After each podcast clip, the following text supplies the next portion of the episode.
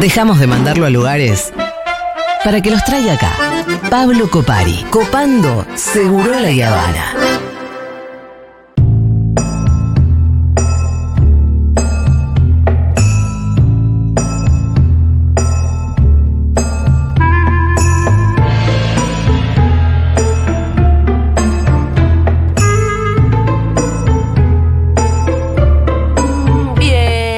Bien, ¿qué tal, Pablito? Hola, Te saludo formalmente, la ¿Qué tal, columna de? Pablo Copari. ¿Cómo le va, señor? ¿Cómo anda? ¿Bien? Bien. Eh, hemos dicho que íbamos a hablar de aerolíneas de bandera Sí. del, lo- del mundo. del mundo. De los y- mundos. Y con algunos audios latinos Sí. en algunas, algunas provincias, algunas ciudades, algunos países en los cuales no. Por ahí no estamos tan acostumbrados a escuchar si en Cuba hay una aerolínea bandera. sí. Por ejemplo. O en Venezuela. Me hay una imagino que sí. O en Brasil hay una Me aerolínea imagino bandera. que sí. Ah, vamos a cuestionarlo. Vamos a preguntarles. Pero antes le quería preguntar, ¿se acuerdan? Yo me imagino que un país serio tiene su aerolínea de bandera. Yo creo que ¿eh? Y también. es necesaria. Como Esa un país serio tiene su moneda, ¿viste? Claro. Como dijo Dylan. Pará, pará. Qué grande Dilo. es de culo roto, No, no, no, para que te lo pongo de acá Eh. directo. Por si alguien se lo perdió. A mí lo que más me molesta de eso es que es- me parece algo bien de culo roto eh, domado por los yankees. Como no, no tener moneda propia. Me parece... Bien. Bueno, no tener aerolínea propia. Ahí estaba Luquita Rodríguez y Azaro Lo que más me asintiendo. molesta de eso Sí, sí. es Ahí lo que tenía bien. es- me parece Bueno, algo bien pero ya de lo culo puse, roto. Digui. eh, hubiese ganado. Claro. Me hubiese ganado, me Diguito. parece algo bien de culo roto. Culo roto sos Bueno, vos, me parece algo muy de culo roto no tener una aerolínea de bandera, por Sí, ejemplo. de domado, ¿no? de domado. Bien de domado. No tener Porque dependés que tu país se conecte a partir de un privado, por ejemplo, ¿no? Como para arrancar. Yo lo que me pasaba es, bueno, ¿cuándo fue la primera vez que volaron? La mayoría tenemos un recuerdo de cuándo fue la primera vez. Julio. Yo a los 13 A los 13, Sí. poco. me vine a Buenos Aires. ¡Oh, Buenos ¡A Aires! Buenos Aires! Bien. Yo era de Bariloche, no había volado nunca. Bien. ¿Vos ya decís yo era de Bariloche o decís soy No, de Bariloche? soy de Bariloche. Ah, bien. Y recién a los 13 me invitó a mi hermana mayor Ah. a venir a Buenos Aires Venite, Julieta. a, eh, a ver a Fito Páez. Uy, mirá el destino. che. Sí, la verdad. A, a Fito que presentaba Circo Beat en River. No, soñé que volaba, dijo. Sí. Yo la primera vez que volé, eh, de grande ya, tenía 29 años, sí, 29, 30 años. Volé con mi hijo, el del medio. Fuimos, nos invitó el gobernador del Chaco en ese momento. Trabajar. En realidad fuimos a trabajar, no nos invitaron. Nos mandaron a trabajar al Chaco Sí. y fuimos en avión. Y fue el peor viaje. Después viajé varias veces más, pero el peor viaje fue el primero porque me agarró una tormenta todo el viaje. Y, las Uh. Y vos pensaste que eso era lo normal. Sí, no quería viajar, no quería volver en avión. Claro. Sí, quería volver. Quería volver en carreta, prefería. No, yo voy en agua, por un micro, algo, Sí, sí, porque hacía unas turbulencias que parecía que bajaba cinco pisos. Ay, qué avión. feo que es, porque se te No. baja todo el cuerpo también. La, No, como- aparte me desesperaba la, la cara de mi nene. que Claro. estaba- me veía a mí asustado, estaba más asustado que sí. lo sabés. No hay nada más Fue lindo- a mí me malísimo. encanta la turbulencia. ¿Te gusta? No, me Me encanta. Qué sadomasoquista que sos, Me Julián encanta la turbulencia, me O sea, que encanta. no hay nada más lindo que ver y no hay nada más lindo, más feo que ver a alguien volando por primera vez a veces, porque no sabes qué puede pasar. Es algo que no, no está dentro del. No sé, yo llevé a mi hermano a Jujuy y Sí. sufrió, lloró, todo ¿entendés? En, en el viaje. ¿Ah, sí? Y hay otros que disfrutan. Y hay un montón de actividades que por ahí, los vuelos de bautismo, o lo que tiene en Tecnópolis Aerolíneas, que hace como toda la iniciación a un vuelo, Sí. bueno. Que te deben decir, che, qué bueno que la gente pueda volar. Hace muchos años no era normal tomar un avión. Hoy no es normal, pero porque una gran mayoría de los argentinos, o una parte de los argentinos, pueden subirse a un avión en, alguna, en algún momento de su vida. Eh, ¿Por qué nace esta columna? Esta columna nace porque me acordé primero el día que había volado por primera vez, que había ido a Misiones, Sí. también igual que el Pitu, con turbulencias, con todo. Eh, ¿Y qué a qué edad? A los. Fui por trabajo, tenía 24, 23 Ah, años. Por eso sí, porque mis viejos son una familia laburante. Mi viejo no voló Sí. nunca. ¿Tu hijo Mi- no voló Mi vieja nunca? voló a los 60 años. Mi hermano voló una sola vez. Mis abuelos no volaron nunca en avión. Mirá. Y debe haber un montón de, de, de- de los oyentes que por ahí no volaron o de la familia. no Bueno. Paulita Artiuk voló por primera vez hace no mucho eh, por con Futu. Bueno, Claro, ella había dicho, ¿no? ¿Sí? Hay un montón de pibes y de pibas del país que a veces vuelan por primera vez porque se anotaron en los torneos Evita y tienen que venir a, a- a la final acá, porque ganaron un concurso de músicas que promueve el Ministerio de Cultura y tienen que venir para acá. Entonces empecé a pensar, como estamos en tiempo de campaña, que pensaban los políticos sobre el futuro de nuestra aerolínea de bandera Ujú. y ¿por qué a veces no escuchamos que en el mundo hay otras aerolíneas de bandera? Siempre hablan de aerolíneas argentinas, pero no dicen, no, mirá, está Lufthansa, tal, tal, está tal, está tal. Entonces, no es algo que es solo de Argentina. No, no, el, el- el- la discusión es si son deficitarias o no. Claro. Y por lo general lo son. Por lo general lo son, pero porque también son un servicio. Entonces, bueno, claro. Claro, pero todo, todo no se puede medir en esa, de esa manera. Eso es lo que te dicen los defensores de aerolíneas argentinas, ¿no? Ay, Porque tampoco puedes La medir conectividad, la función social, toda la mm, to- toda la vo- que vos no medís Claro. en esa cuenta básica que hacen por lo general desde la derecha, eh, todo- toda la economía que genera un vuelo que llega a un lugar, ¿no? des- la- una aerolínea de bandera, de, por ejemplo, Aerolíneas Argentinas, tiene, pr- primero, eh, desarrollo económico para el país. Segundo, tenés recaudación impositiva, porque Sí. el país gana plata con eso.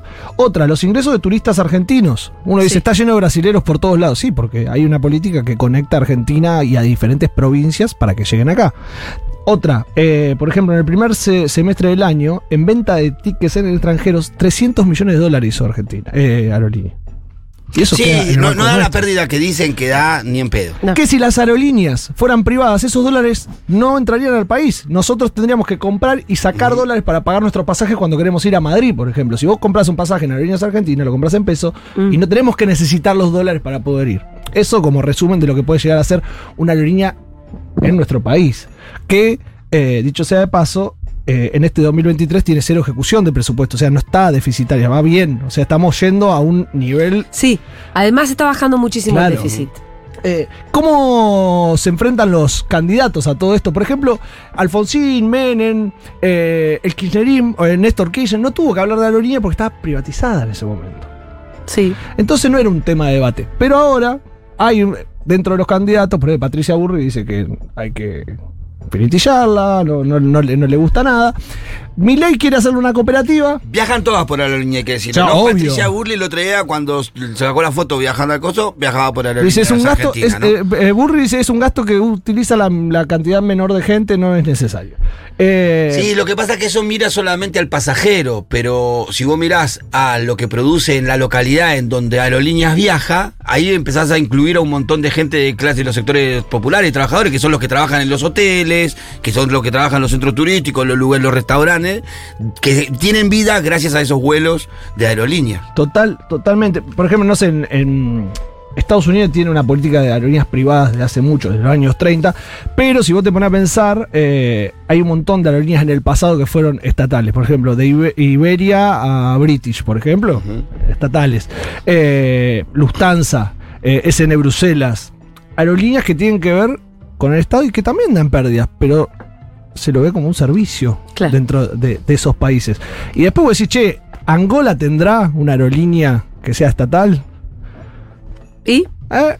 Angola tiene una aerolínea que se llama TAG Angola, que es estatal. Por ejemplo, Afganistán tiene una aerolínea que es Ariana, que es su mayoría estatal. Porque hay tres tipos de, de- de- de formas de tener una aerolínea. La privada, la que es de capitales mixtos o Claro. con porcentajes, y la que es de bandera, que es totalmente estatal.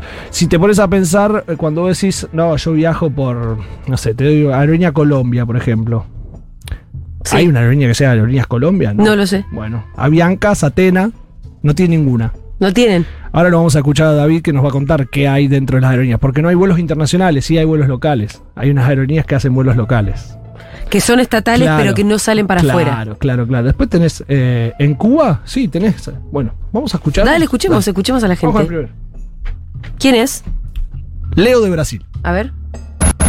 En Brasil no hay una aerolínea de bandera nacional. Hay tres principales aerolíneas. En el pasado ah, había una compañía llamada Varig que era del sur del país, era como vías aéreas de Río Grande, ah, pero ya no existe más. Entonces son esas tres principales y mm, creo que es importante sí tener una aerolínea de bandera nacional como hay en Francia, por ejemplo, también y en Argentina, en el sentido de promover la integración del país. Yo creo que las aerolíneas tienen una función importante en eso. Más Brasil. Sabía ¿no? que Brasil no tenía su aerolínea de No, bandera. Brasil con un país tan grande, Pero necesario. claro. Un Un necesario. país como Brasil tan grande que de- Necesario, dependa del sector privado para reunir a su norte y el sur. Tremendo. Bueno, eso es, un- es, es parte de eso. Eh, India, por ejemplo, tiene una que es totalmente del Estado, es Air India. Eh, pero nadie escucha que cuestionen a esas aerolíneas. O, o no escuchamos, es como cuando dicen, bueno, yo siempre hablo de los medios públicos, cuando hablan de la CNN, hablan de, de un montón de lugares. La CNN no es público, pero cuando hablan de. Sí, de la BBC. de la BBC, hablan de, no, nosotros tenemos. Bueno, pero si vos estás diciendo que no te da el presupuesto para esto, no se lo querés dar. La BBC tiene un presupuesto que pagan todos por un impuesto a través de los impuestos de, de- Sí. de ABL, ponele. Entonces, vamos a, a- a escuchar un poco eh, otros colegas que nos cuentan su situación, nos cuentan cómo es en su país.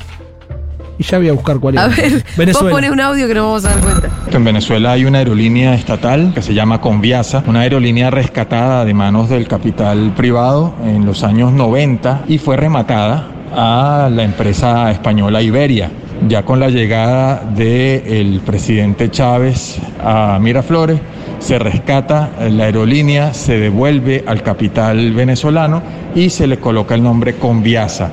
Y en este momento está en un proceso de reestructuración, ya superando incluso muchas de las medidas del bloqueo que tiene Venezuela para escalas aéreas. Obviamente para nosotros es una gran alegría tener una aerolínea propia porque eso nos da mucha más independencia a la hora de establecer los destinos y nos da esa soberanía que necesitamos. Eh, con Claro. rematada en los 90, típico, muy de la época, Sí. rescatada por Chávez. Randall Borges, de, de Venezuela. Sí. amigo. Nos gusta el nombre, ¿no? Randall, nos encanta Randall cuando- Borges, sí, Randall Borges. Uno piensa a veces que, que hay países que, que no, no tienen aerolíneas porque, bueno, te venden que son pobres o que no tienen políticas de Estado que son firmes. Y pensamos en Cuba. ¿Te Sí. imaginas una aerolínea cubana? Obvio que sí. Y sí, Y a sí. escucharlo a nuestro amigo. ¿A quién? Ahora los escuchas. En Cuba la aerolínea bandera se llama Cubana de Aviación y tiene ya más de un siglo o casi un siglo de, existencia. Ahora no está pasando por sus mejores momentos porque con toda la crisis económica y el bloqueo norteamericano tiene muy pocos aviones operativos. Pero es, es muy importante, o sea, para, la, para el público, para el Estado, ha sido siempre una prioridad que Cubana de Aviación funcione y ni hablar, ni hablar de privatización, todo lo contrario. Y no, que privatizar en Cuba. Pero mm, también pasa que es un país muy chiquito Cuba. Claro.